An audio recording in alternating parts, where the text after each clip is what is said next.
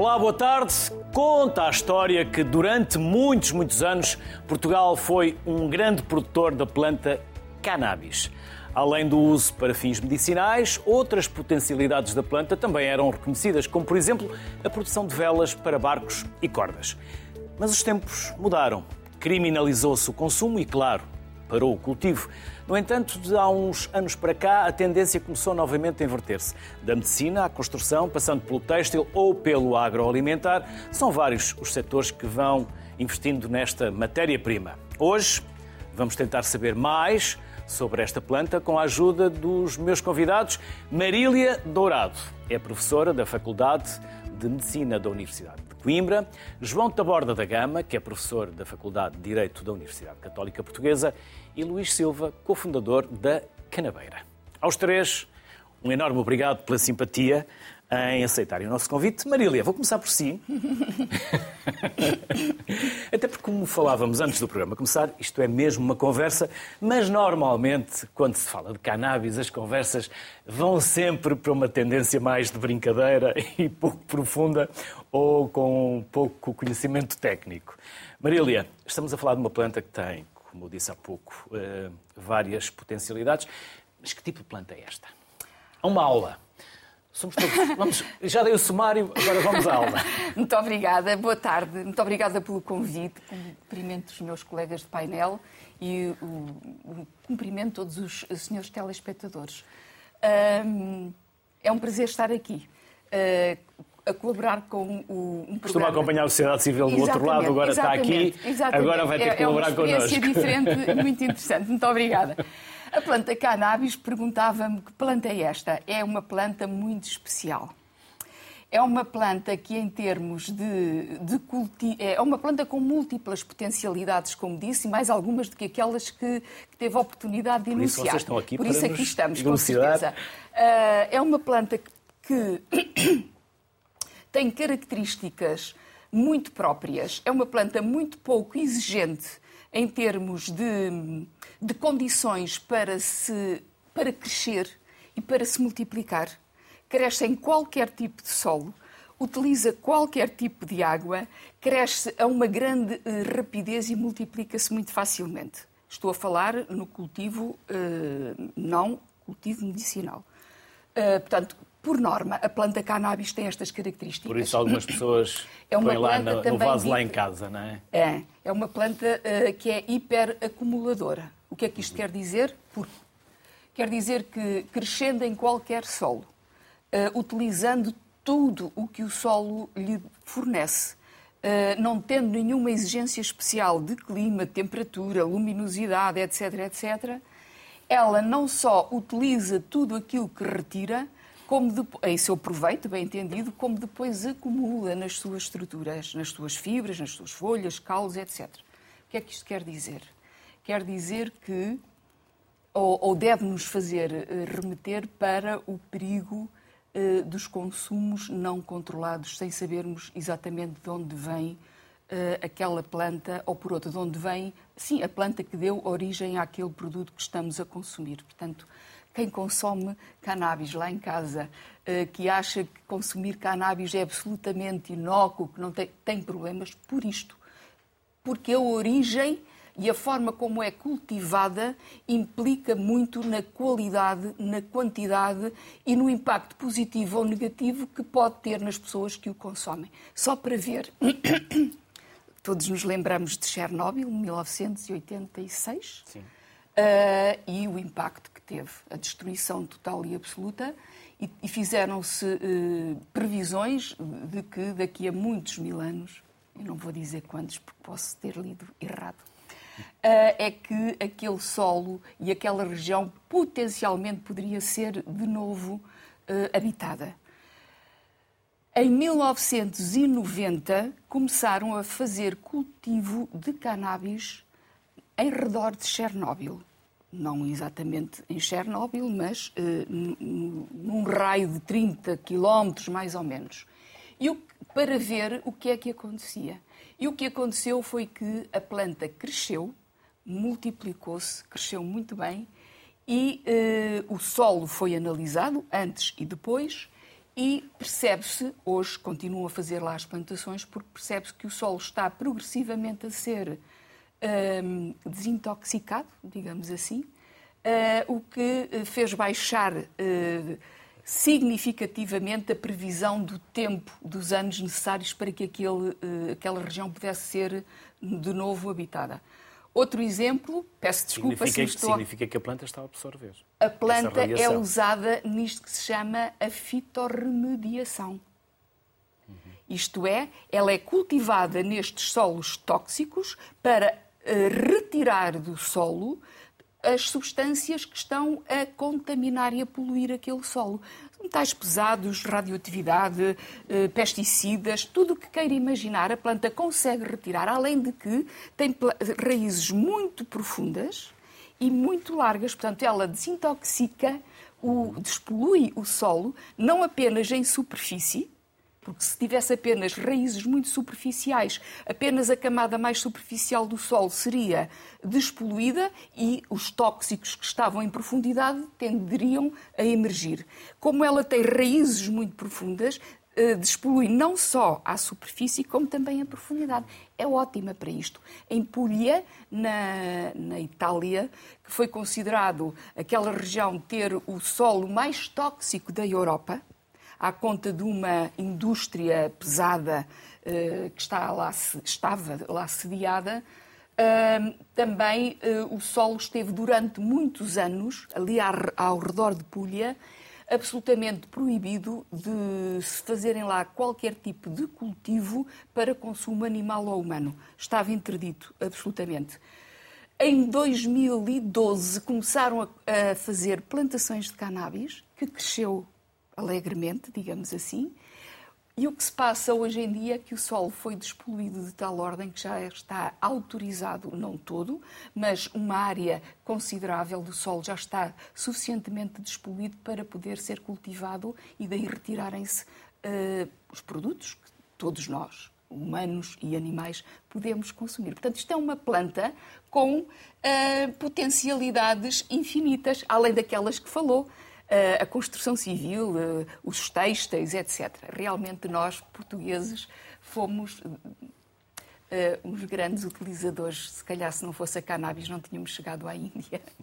Não tínhamos Minha... dobrado o cabo da Boa Esperança. De facto, uh, sim, é uma planta de enorme potencialidade e que nestes últimos anos, claro, mudou, como disse bem, muito a perspectiva que se tinha desta planta e cada vez mais se procuram propriedades e substâncias que possam ser utilizadas a bem, de uma forma regulada, com segurança, para os humanos também, na medicina.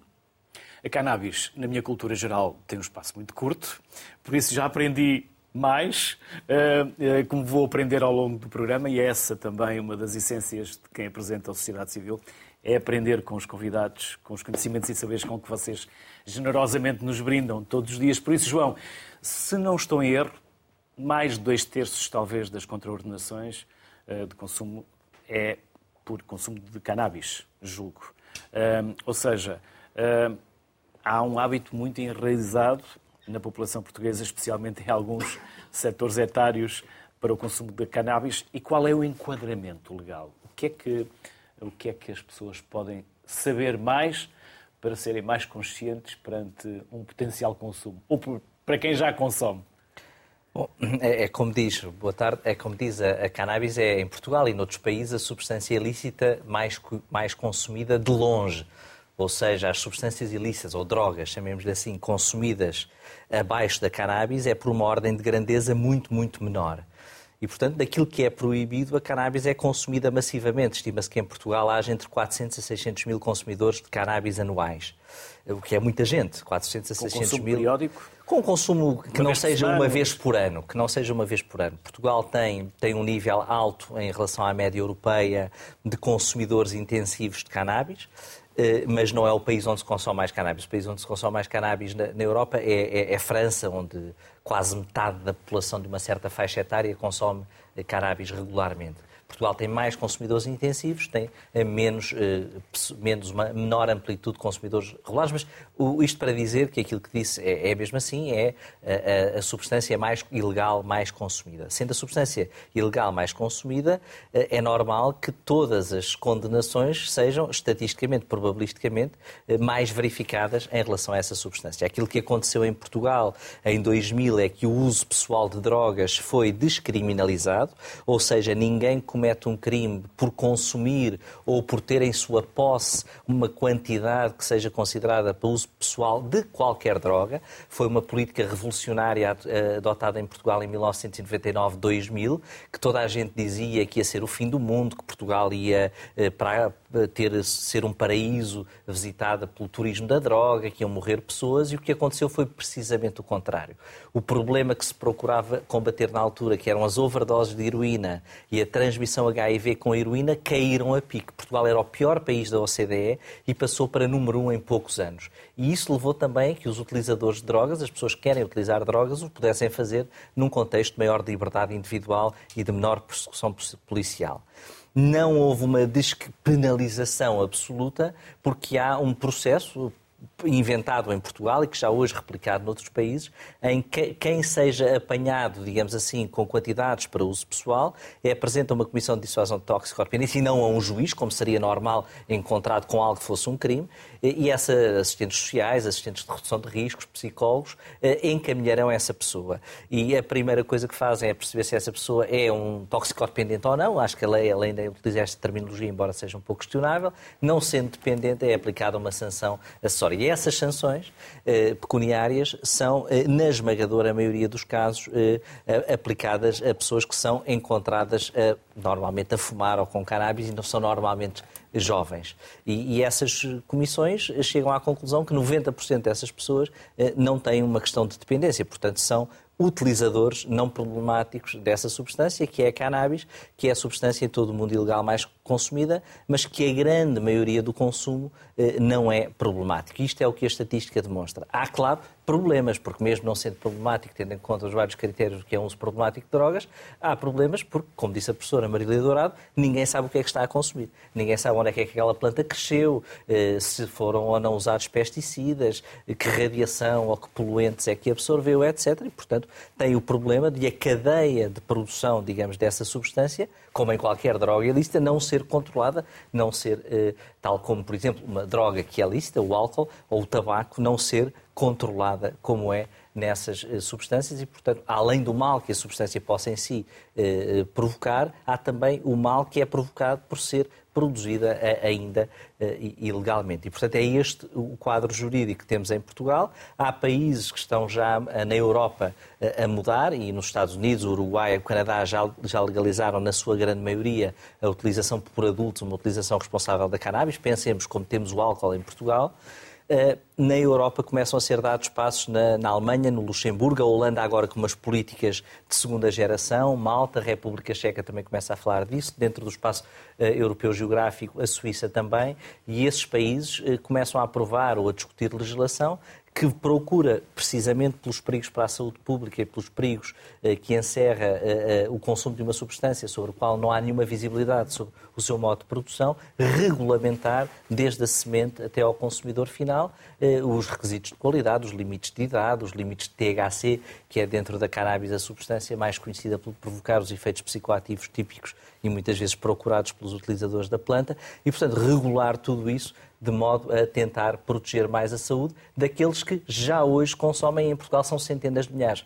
Ou seja, eh, eu costumo dizer nas minhas aulas sobre políticas públicas de drogas que liberalizada já está a cannabis. Ou seja, não há nenhum jovem que não saiba onde e como comprar cannabis em Portugal. O problema é, é, então regular e legalizar no sentido de encontrar um quadro legislativo que confira alguma ordem a algo que já existe e que não para de crescer. Os números do consumo de cannabis em Portugal uh, podem ter abrandado um pouco no último ano, mas não param de crescer, quer em quantidade de utilizadores, quer em quantidade de cannabis consumida, quer noutra questão que podemos falar a seguir, que também é, é, é problemática, quer na potência da cannabis consumida. E, portanto, acha-se que nos últimos 30 anos na Europa os números quadruplicaram ou quintuplicaram se juntarmos estas variáveis todas. O João eu já conhecia, pelo menos a cara da televisão. A Marília não conhecia. De resto, é a primeira vez em televisão e é um gosto recebê-la aqui. E quando eu entrei no estúdio, realmente eu olhei para o Luís e a cara não era totalmente estranha. Eu fiquei naquela ideia se é alguém parecido com alguém que eu conheço ou se realmente a sua cara já era conhecida. E eu não sei se é parecido com alguém que eu conheço ou se já ouvimos na televisão. Onde será, Luís? Foi num canal da concorrência há muito tempo, portanto. Aonde? Na TVI. Mas isso foi há muitos anos atrás, tinha 18 anos. Não, a pergunta não tem nada a ver com o tema que aqui temos hoje para discutir, mas o que é que já fez, Luís? Uh, participei nos Morangos com Açúcar. Sim, sim. Uhum. Foi, foi, isso. E, e, depois não seguiu? Não, não, não. não da geração Morango com Açúcar? Sim, eu era. Pá, não, não. Não gostou? Não, eu gostava bastante e o problema era esse. Eu gostava demais de estar em Lisboa e a minha mãe não gostava tanto que eu estivesse cá, uh, sozinho agora... e mal acompanhado. Onde é? Onde é? então recambiou-me. As más companhias. Para... Exato, mandou-me para Viseu. Que idade é que tinha? Tinha 18 anos. 18 anos? Sim, uma idade veio de Viseu para Lisboa. Para andar sozinho. Não tinha cá ninguém? Não tinha cá ninguém, estava cá inteiramente sozinho. Sim. Mas gostou da experiência? Gostei, gostei bastante. Foi, e se um dia eu voltassem a convidar? Não sei. Uh... Acho que não. não tenho a certeza, área, não tenho a certeza. Agora a sua área de interesse é outra. Gosto muito da minha área que trabalho, sim. Trabalho com cannabis, gosto muito. E como é que foi parar à cannabis? Uh, a minha família, já desde os anos 90, estava ligada à, à cannabis, com o cânhamo. O cânhamo é a vertente industrial da, da cannabis. E eu cresci nesse meio. Uh, tenho um tio que foi pioneiro no cultivo em Portugal e recordo-me desde pequeno, eh, plantavam eh, cânhamo e eu corria pelos campos de cânhamo, ajudava a minha mãe a, a tratar o cânhamo depois da colheita, via as sementes, via as flores, via a planta, portanto habituei-me mesmo muito desde pequeno a ver esta planta. Depois, com 18 anos, a minha, a minha mãe tinha um, um, um problema de saúde, tem fibromialgia, e na altura eh, nós ouvimos falar da cannabis, já, já conhecíamos a cannabis na vertente industrial, mas ouvimos falar que podia ter propriedades medicinais e a minha mãe estava bastante mal nessa altura e arriscamos uh, experimentar uh, cannabis. E deu um resultado muito bom para a minha mãe. A minha mãe hoje caminha, faz tudo, tem uma vida completamente normal, portanto isto mudou a vida da minha mãe. E inspirou-me. A partir desse momento eu disse, epá, isto realmente é uma coisa que pode funcionar e eu deveria seguir por aqui. Claro que não segui. Cannabis com açúcar. Cannabis com açúcar. Claro que eu, eu não segui essa vertente logo, ou seja, eh, fui programador primeiro. Eh, depois, em 2018, quando saiu a lei. Programador na área de informática? Sim, trabalhei na área de informática, era programador. Depois, em 2018. Muito quando, versátil. Quando saiu, quando saiu a, a, a lei da cannabis medicinal, uh, tive um colega, que ele, ele sim começou a empresa, ele uh, fundou a empresa e logo após ele fundar a empresa, convidou-me, conhecemos-nos eh, casualmente, e convidou-me para trabalhar na empresa por causa do conhecimento que eu já trazia desta área. E pronto, a partir daí eh, iniciei este caminho e nunca mais olhei para trás. O João Taborda da Gama tem uma opinião diferente sobre a comparticipação. Sim, eu entendo que a lei da cannabis medicinal e todo o enquadramento jurídico da cannabis medicinal, já escrevi isto, já disse isto várias vezes, eh, não impede, antes pelo contrário, aponta para a possibilidade de haver reembolso como em qualquer medicamento.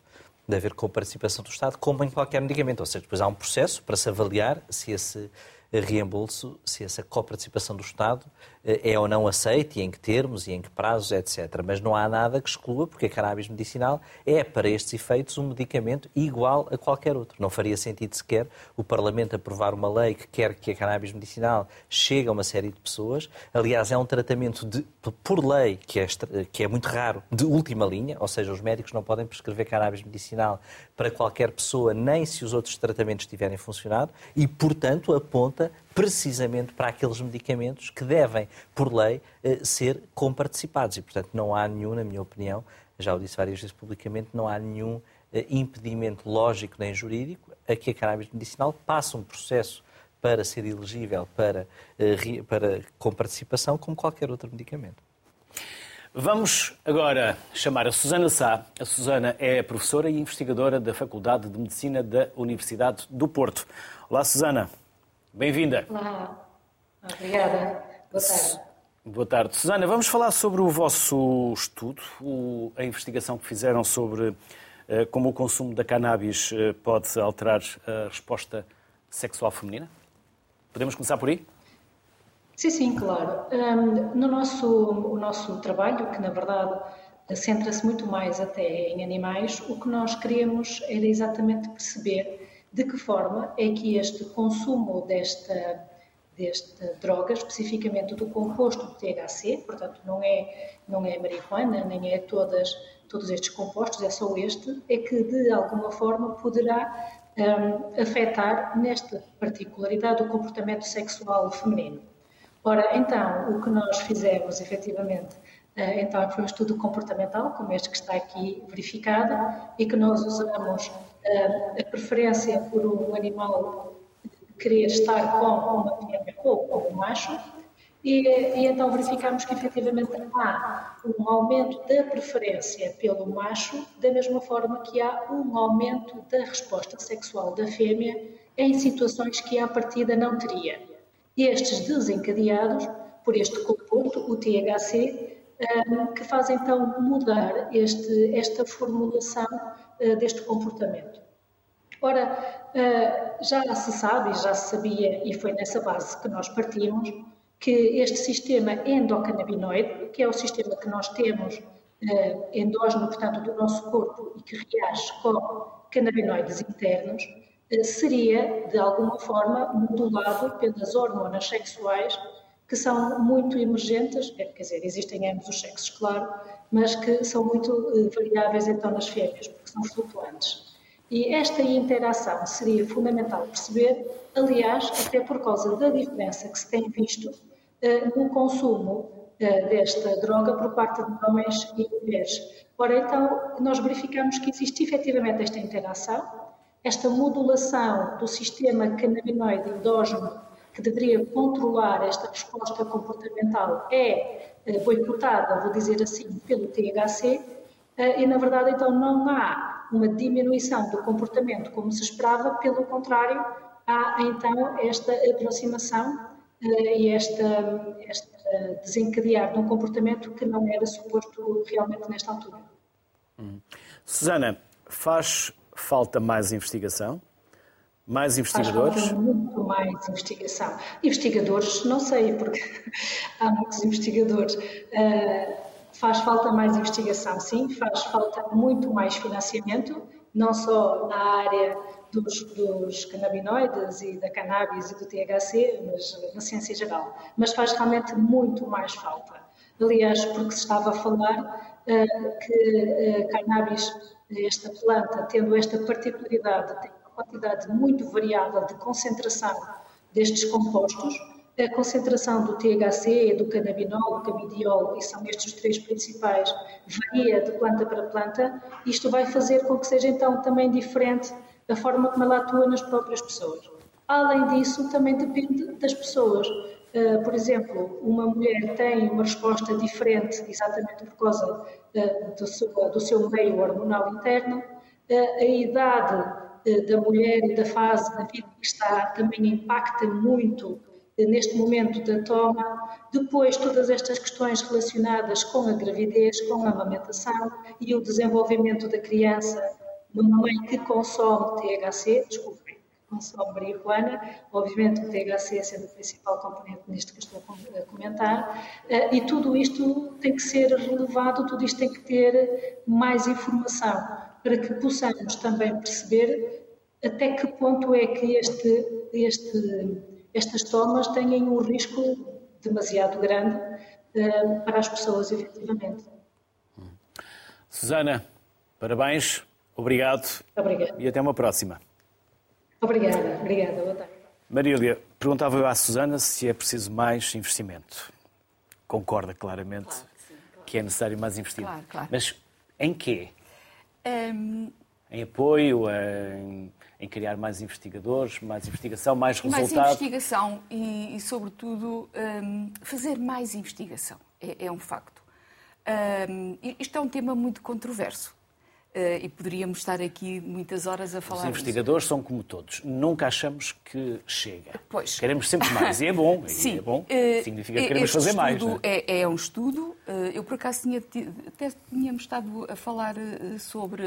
Já começaram o programa antes de ele começar. Foi, já pois foi, pois foi. Agora tem que repetir tudo outra muito vez. mais interessante se estivéssemos aqui. Da próxima vez pomos uma cabeça que vocês deem é. conta. Não, isso não podemos fazer. O backstage foi muito interessante. Mas agora também está a ser. Não sei como é que foi antes, mas agora está a ser muito interessante. É, mas de facto uh, o... é preciso investigar mais, porque nós temos que produzir conhecimento robusto sobre uh, a utilização uh, da cannabis, sobretudo em contexto médico, que é disso que também estamos a falar e que, que a colega estava a falar. Uh, há, por vezes, na mesma área eh, de intervenção, estudos que são absolutamente eh, dispares. Eh, de tal modo que, por exemplo, na área da dor, fala-se muito da utilização e, de facto, nomeadamente aquele depoimento que tiveram do, de alguém que sofreu um trauma gravíssimo e que ficou naquela circunstância, assim como os doentes de, da esclerose múltipla, para quem a cannabis medicinal, nomeadamente a flor seca, está aprovada para consumo, são pessoas que sofrem muito e que têm muita dor. E a dor, de facto, é uma fonte de sofrimento atroz. Eu costumo dizer que o sofrimento humano é muitas vezes desumano. sobretudo nestas pessoas, nestas doenças gravíssimas e avançadas e incuráveis, como é o caso daquele, daquele caso. Uh, e, de facto, aí parece que as coisas estão bem estabelecidas. De facto, é relaxante muscular, as crises e a espasticidade diminuem não só de intensidade, como também a duração dos períodos livre de, de espasticidade e, portanto, aquela rigidez é mais longo, os, os uh, movimentos tornam-se mais fluidos e, consequentemente, uh, o sono, como ele também disse, também melhora, porque isto, tudo isto faz parte dos efeitos da cannabis, dos seus constituintes, que são muitos. Que não é só THC e CBD, uh, ah, são mais de 100 uh, ah, canabinoides, são mais de 100 terpenos e tudo isto uh, está na mesma mistura e se nós não soubermos exatamente o que é que lá está, nós não sabemos atribuir o efeito A, B, C ou D ao, ao constituinte 1, 2, 3, X ou Y e, portanto, isto necessita de ser tudo muito bem investigado, tudo muito bem clarificado, separar as águas e saber o que é que devemos manter quando cultivamos, e o Hugo, o Luís, Luís. Uh, pode-nos falar disso, e sabe como nós podemos cultivar plantas para determinados objetivos, podemos manipulá-las nesse sentido e depois, quando fazemos a colheita, podemos depois também, no processamento, ser, somos capazes de retirar eventualmente algum componente que não nos interessa para aquele fim. Portanto, tudo isto é possível, mas tudo isto carece de muito trabalho e de muita investigação. Por exemplo, na dor, que era como foi por onde eu comecei a falar, na dor, de facto, eh, ela é muito receitada para a dor, nomeadamente nestes casos concretos e também na dor dos doentes oncológicos, dores neuropáticas graves, dos membros fantasmas, etc. Contudo, nunca em primeira linha, bem entendido. Eh, eu costumo dizer que para a dor nós temos um arsenal quase infinito mas de facto esta pode ser a última oportunidade daquele doente com sofrimento atroz poder ter algum alívio, algum controlo e alguma qualidade e, sobretudo, alguma dignidade nos seus fins de vida. Uh, mas uh, para reforçar e sublinhar, e já me calo, a necessidade de mais investigação e de produção de uh, conhecimento, conhecimento robusto, a IASP, que é a entidade internacional mais importante que regula tudo o que está relacionado com a dor eh, a nível mundial, ainda não introduziu a cannabis na sua escada analgésica.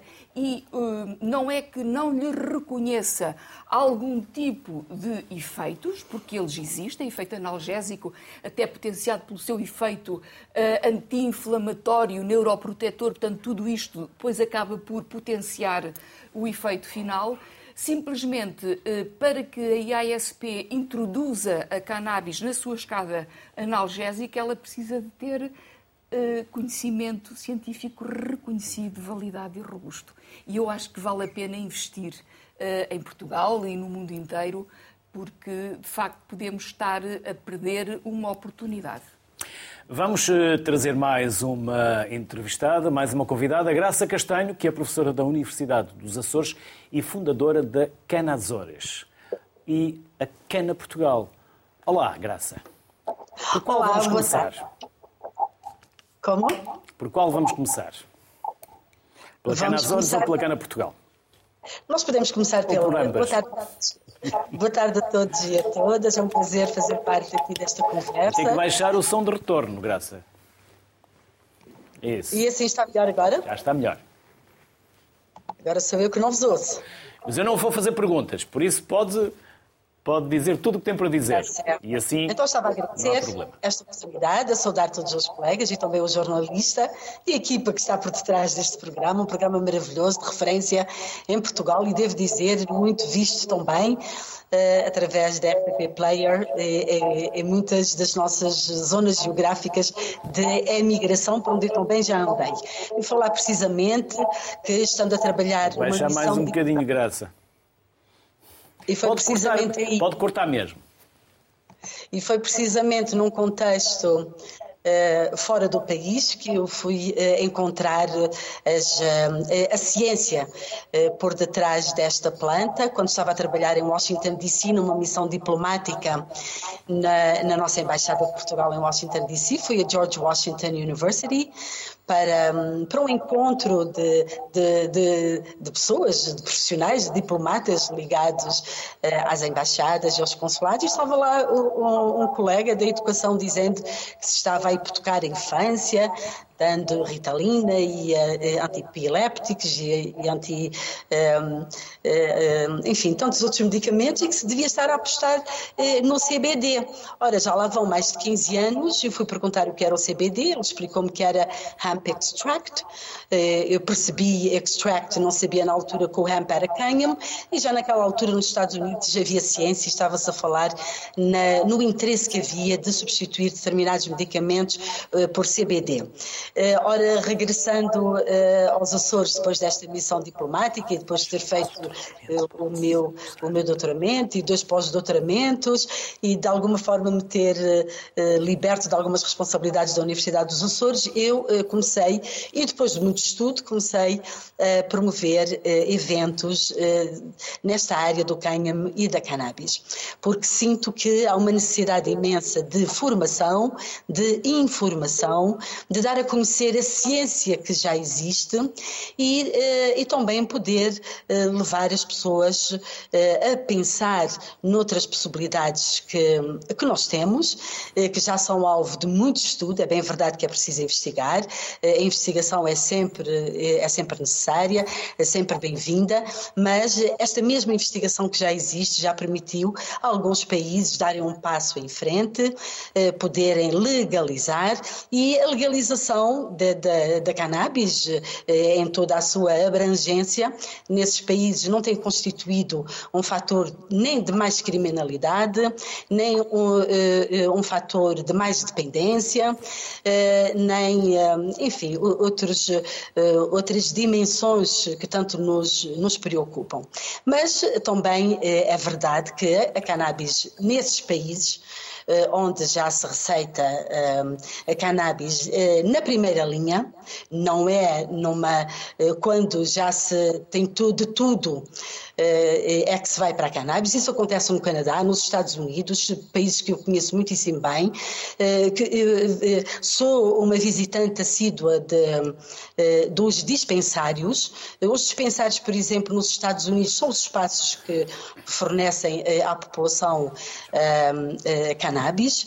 Nos Estados Unidos, por exemplo, e no Canadá, há sempre duas áreas distintas. A área medicinal, em que a pessoa vai para um determinado departamento para receber o seu, um, o, o, seu medicamento através de uma receita médica.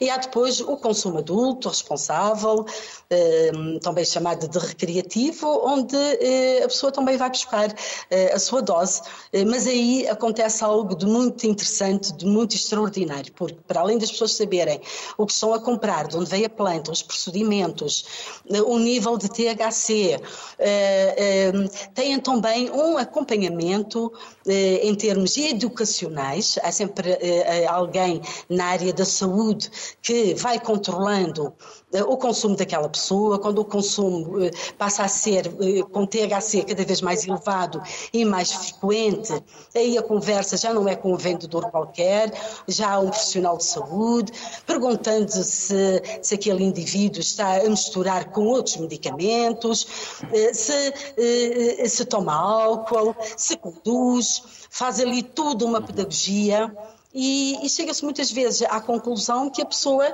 uh, alega que está num consumo adulto e recreativo só para não se sentir mais dependente ou para não ter um rótulo que é drogado ou outra terminologia assim. Mas efetivamente aquela pessoa já está doente, já está a precisar de ir a um médico, já está a precisar de ir para o outro lado do edifício para um acompanhamento diferenciado. E isto piorou terminar, muito mais só terminando, piorou com a pandemia eh, e, e, e, muitas das situações eh, que se julgavam que, era, que, eram, que eram esporádicas e que não tinham esta conotação de necessidade e de doença, afinal eh, descobre-se mesmo que é doença e que a pessoa precisa de um acompanhamento médico mais rigoroso.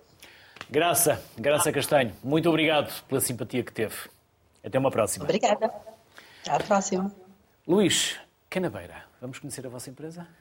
Sim.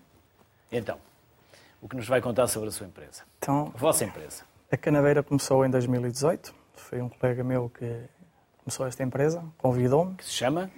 José, José Maraver, é espanhol. Uh, somos um espanhol e dois portugueses. É o José, o Francisco e o Luís. Hum. E nós começamos em 2018, então, uma luta gigante que vinha aí que nós não sabíamos no que é que nos estávamos a meter. Uh, começamos, começamos com família e amigos a juntar dinheiro para conseguir comprar um terreno uh, e começar o projeto, pagar os nossos próprios ordenados, uh, porque queríamos dedicar-nos o tempo inteiro a isto. Estamos a falar de um investimento de quanto? Eh, o total ou da família e amigos?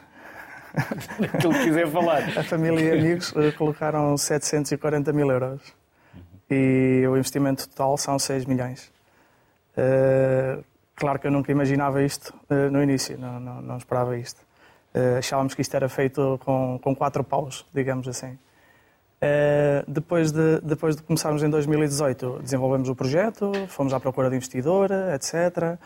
fomos falar com o um banco. em 2020 estávamos nós para assinar contratos com o um banco e veio o Covid e suspendeu-se todos os investimentos que haviam para fazer. Os bancos suspenderam tudo. Então ficamos com o projeto nas mãos outra vez, sem saber o que fazer. Uh, ficamos dois anos em casa uh, a pensar na vida. não ficamos a pensar na vida, ficamos a lutar uh, pela empresa, mas era muito complicado. a nossa própria sobrevivência era complicada, quanto mais a da empresa. Uh, depois acabamos, nunca desistimos, acabamos por conseguir um investidor. Depois de conseguirmos esse investidor, conseguimos fechar negócio com o banco. Uh, conseguimos fechar negócio com outro investidor que é uma empresa, mas noutros moldes também, seja, no, no, no fundo daí que veio o dinheiro destas três frentes. Uh, construímos, estamos agora a acabar a construção de uma estufa com 2.500 metros quadrados, um pavilhão de 500 metros quadrados para fazer a secagem e acondicionamento das flores. Uh, temos um terreno com 28 hectares, portanto, se quisermos expandir, não vai faltar terreno. E estamos a um mês e meio de ter o Infarmed uh, nas nossas instalações para a, a inspeção final. E a seguir a isso está tudo a começar outra vez. E há de correr bem, sim. Há de correr sim, bem. Sim. Vamos convidar também o Frederico Barreiros, que é diretor comercial da Canhamor.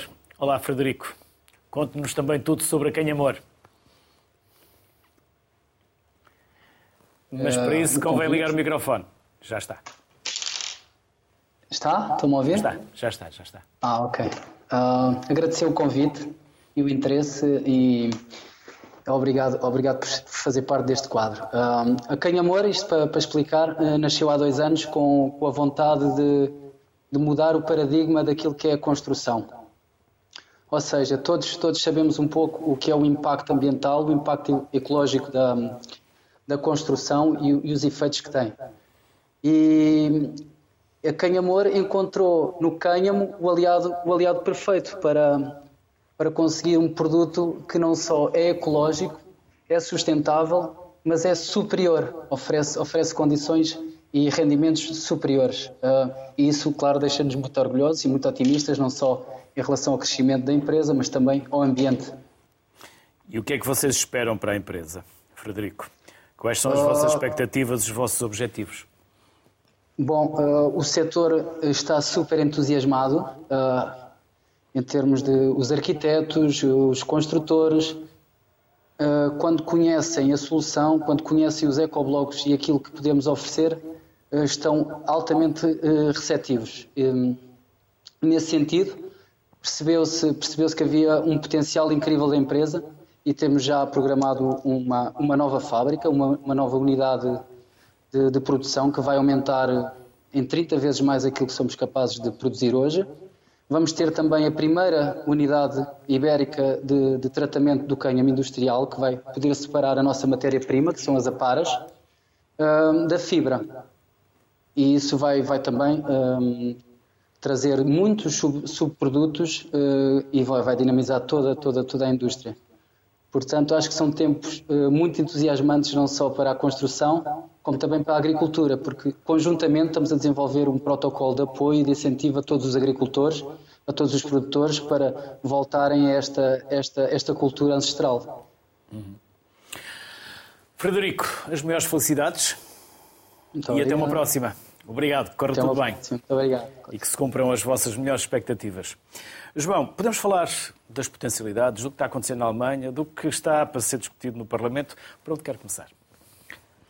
Eu acho que este painel, este, painel, este painel e todos os intervenientes apontaram para estarmos num momento crucial uh, da história uh, em relação à, planta da cannabis, a outras substâncias, mas também em relação à planta da cannabis. E, portanto, vamos todos uh, vivenciar, na primeira pessoa, mudanças, mudanças que vão acontecer.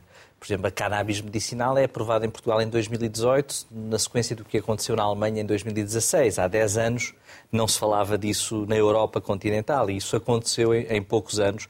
Quase todos os países europeus têm programas de cannabis medicinal, com diferenças entre si, mas tem, isso aconteceu. Uh, está a acontecer, como disse há pouco, uma, uma revolução rápida uh, na adoção de políticas de legalização ou de regulação do uso eh, do uso por adultos responsável de cannabis, como também a professora Garça Castanha ilustrou com os exemplos que vêm dos Estados Unidos.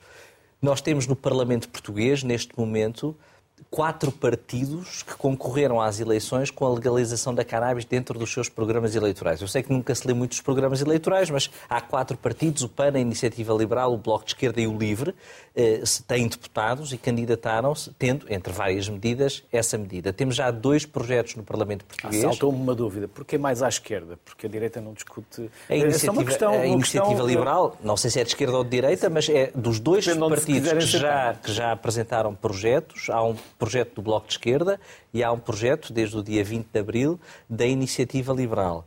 O PSD, no Congresso que elegeu Rui Rio, eh, aprovou uma moção do antigo deputado, agora antigo deputado Ricardo Batista Leite, eh, para a legalização eh, da cannabis. O Partido, Socialista, o Partido Socialista aprovou uma moção também no Congresso da Juventude Socialista sobre a legalização da cannabis. E, portanto, há neste momento condições no é Parlamento. É transversal. É transversal. É muito interessante porque a partir do momento em que as pessoas começam a discutir isto com seriedade, a opinião pública, que ou não tem opinião ou se calhar às vezes até é contra, muda. Por exemplo, na Alemanha, de 2014 até hoje, passou de 30% a aprovação da cannabis recreativa, chamemos-lhe assim, para 61% na última sondagem. Porque quando as pessoas pensam no assunto, percebem que legalizada já ela é, já existe na rua todos os dias. O que é preciso é regular. E há também, além dos partidos políticos, um conjunto de ativistas, eh, de ONGs e de ativistas que têm feito o seu caminho ao longo, ao longo dos anos. Eh, eh, em especial, gostava de destacar o GAT, o Grupo de Ativistas em Tratamento, que tem muitas, muitos créditos na política de drogas em Portugal, que tem e tem um site, a Iniciativa Cidadã para a Legalização da Cannabis, que reuniu uma carta que foi publicada em 2021 com 60 assinaturas e que tinha desde ex-ministros da Justiça, ex-ministros da Administração Interna, ex-ministros da Saúde, um padre, investigadores, professores universitários, tudo pessoas, digamos, inesperadas a, a dar o seu nome pela legalização da cannabis. O que é que isto quer dizer com este contexto?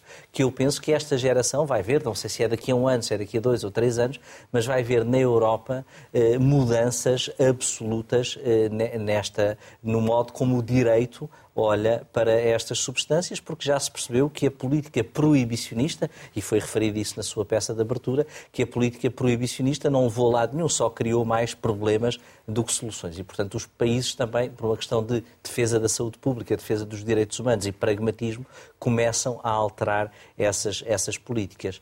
E depois há um terceiro setor, onde também, eh, porque isto está tudo ligado, é um ecossistema, vamos ver mudanças, essa é menos a minha área, mas são todas aquelas áreas, os suplementos suplementos alimentares, a construção, eh, as fibras, o retorno do têxtil baseado em cannabis. Eh, ou seja, tudo isso são, são três áreas onde, quer do ponto de vista da indústria, quer do ponto de vista da regulação, eh, vamos assistir claramente a, a mudanças nos próximos anos. Já estamos a assistir e estamos a vivê-las como, como como, como, na história nunca se viu. A, professora Marida Dourada há pouco referiu que se não fosse esta planta os portugueses não teriam chegado, chegado à Índia, uma alusão às cordas de cânhamo dos navios e às velas, eh, e, e, mas a cannabis chega à Europa através de alguém que foi de Portugal para a Índia, o Garcia Dorta, que nós conhecemos, que estava nas lojas, notas de 20 escudos. E agora está, está, no liceu? Que está no liceu, que está nos hospitais. O Garcia Dorta escreveu o Tratado das Drogas e das Coisas da Índia, no final da primeira metade do século XVI, em que descreve a utilização de cannabis na Índia a, toda a Europa Ocidental. Depois é traduzido para latim, o livro dele, e é, e é durante muitos séculos, digamos, um breviário ou de, de drogas, de drogas como medicamentos que não eram usados na Europa, mas que eram usados na Índia. Portanto, foi um português que também, há mais de 500 anos, trouxe a cannabis do sítio onde ela era mais desenvolvida e mais utilizada, descrevendo, uh, descrevendo com uma modernidade até assustadora uh, uma utilização recreativa. E ele diz próprio, eu não experimentei, mas um amigo experimentou e contou-me, e diz que é um bocadinho como as nossas bebedeiras, é como ele diz. há sempre um português no é, caminho, não é? Há sempre um português. Marília, e onde é que está aqui a fronteira entre o medicinal e o consumo? Pois é, eu, eu mais conhecimento, mais discussão. Sim. É? Uh, eu peço desculpa de ter interrompido. Não, não uh, eu não sou assim, uh, não tenho tanta certeza como tem o, o professor João Taborda da Gama acerca da, da legalização. Liberalização? Legalização. Sim, tanto faz. não, tenho, não estou assim tão certa, porque, apesar de tudo, existe o outro reverso da medalha e, de facto, esta pode ser uma. As substâncias retiradas e consumidas podem ser efetivamente muito tóxicas e causar muito dano. Tal como causam outros, evidentemente, que eh, se pensarmos nos, na morfina, no fentanil, etc., etc., eh, caímos no mesmo, não é? Há sempre a possibilidade de utilizar estas substâncias eh, pelas más razões. Mas não estão legalizadas estas outras no consumo liberalizado, digamos assim. Sim, podem, podem, podem, podem, podem, podem complementar-se. A mim, eh, eu confesso, tenho algumas dúvidas, tenho, tenho algumas reservas. Mas bom, podem dialogar. Mas a cannabis é uma coisa que já está cá. Sim, e, e já é utilizada. Não sei é. se gostaria e... uh, ou se gostaria de viver num país onde. Peço desculpa, uh, eu, sou, eu defino-me a mim própria como uma pessoa de mente aberta. Estou sempre disponível a aprender e é por isso que aqui estou. Estamos, uh, mas, todos. Uh, Estamos todos. Aliás, é, eu, eu, hoje estou a aprender muito tenho convosco. algumas reservas. Acho que uh, a importância da sua utilização em medicina está fora de questão. Uh, tem que ser, uh, tem que haver investimento, tem que haver autorizações, tem que haver facilidade uh, para que as pessoas tenham mais acesso com participação e a possibilidade de, de usufruir de, dos benefícios desta planta.